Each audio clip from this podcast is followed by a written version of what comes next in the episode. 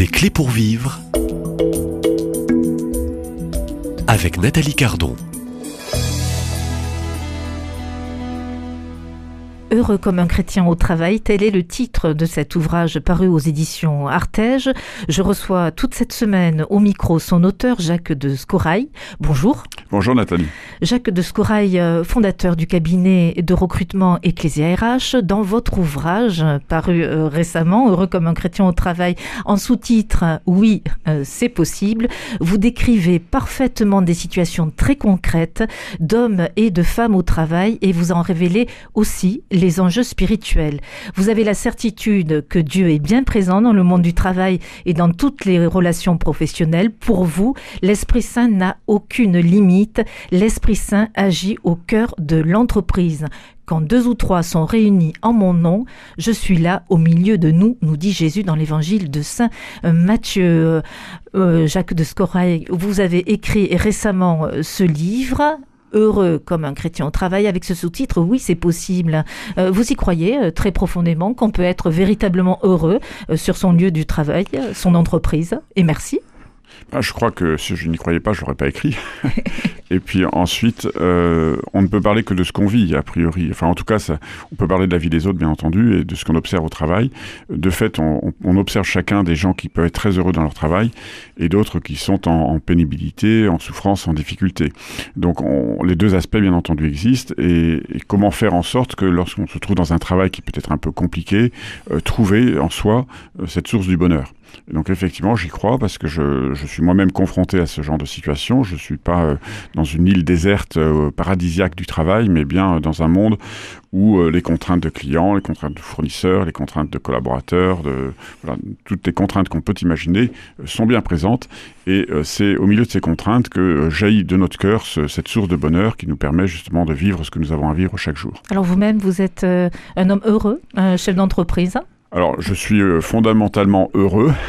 Euh, j'aurais même envie de parler de joie, euh, parce qu'un bon bonheur, un vrai bonheur doit être source de joie. Et pourquoi ce détour par la joie? Parce que la joie fait référence au rayonnement. Et, là, je voudrais dire que pour nos auditeurs, on a deux types de rayonnement. On a un rayonnement qui se voit comme le soleil, hein, qui, qui éclaire, et puis après, il y a le rayonnement de l'uranium qui, lui, ne se voit pas, mais qui est bien intérieur. Et donc, par rapport à votre question, c'est vrai qu'il y a des moments où on peut être extérieurement euh, un peu en difficulté parce qu'il y a telle ou telle contrainte qui sont présentes, mais euh, ce, ces contraintes externes s'appuient sur un rayonnement et une joie intérieure qui est profonde, qui est extrêmement ancrée, qui ne se voit peut-être pas complètement, mais qui va recevoir euh, ces contraintes et d'une certaine manière les, les passer dans le tambour de ce bonheur de fond, de cette joie profonde, qui fait que finalement l'impact de ces contraintes, si sur l'instant peut être relativement important, dans le fond n'imprègne pas autant que euh, si je n'avais pas cette joie au fond de mon, de, mon être, au fond de mon cœur. Alors euh, pourquoi l'écriture de, de, cet ouvrage hein? Alors, euh, c'est un ouvrage qu'on m'a demandé.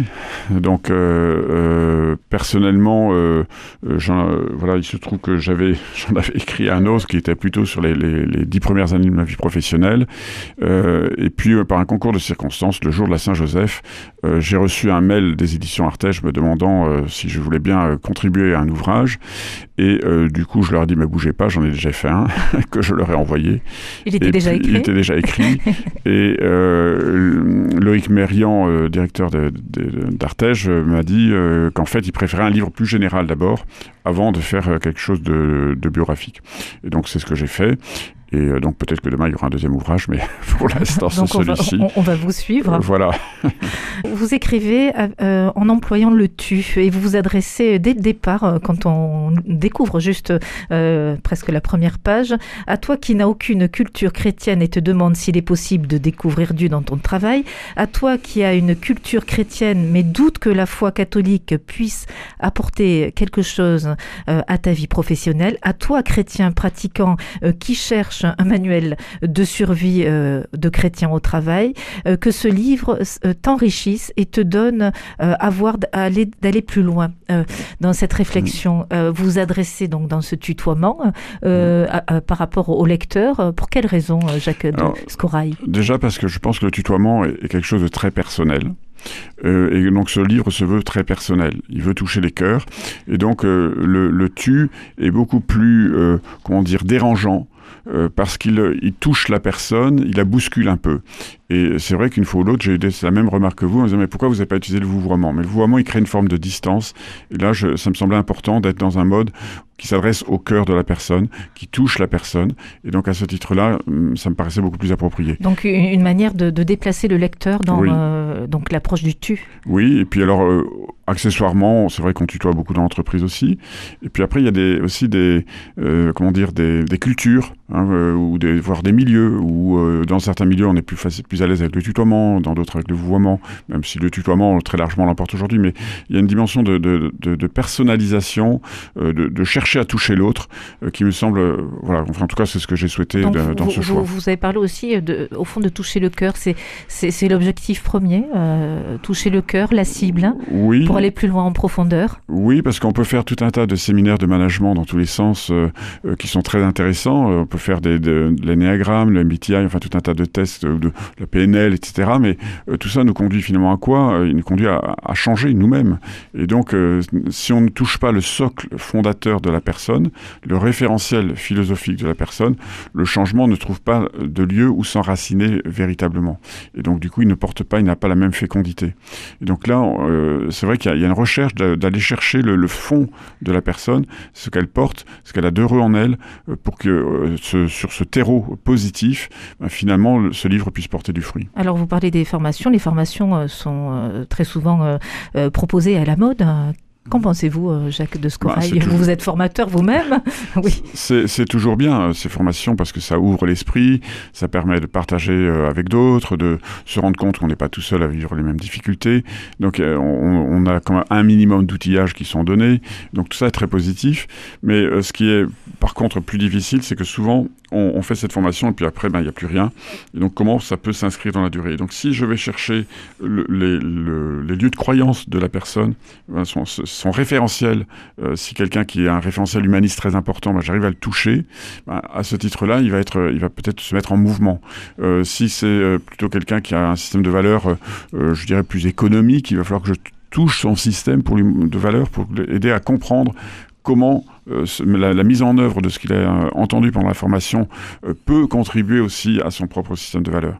Et, aussi comment essayer de faire bouger le système de valeurs de fond. Et au fond, pour faire grandir et avancer oui, absolument. Donc ça, demande, ça demande une grande écoute au fond, un grand discernement pour cibler un petit peu le profil de chaque candidat, enfin en, technique et opération de formation. Oui, et là ça rejoint un peu la dimension chrétienne aussi, c'est-à-dire que le, le écoute Israël, voilà, écoute Israël, c'est le fondement de la de l'Ancien Testament. Voilà, écoute la parole de Dieu. Et donc, si je suis pas moi-même dans une écoute de l'autre profonde, ben, à ce moment-là, ben, je ne pourrais pas avancer. Donc, l'écoute est essentielle.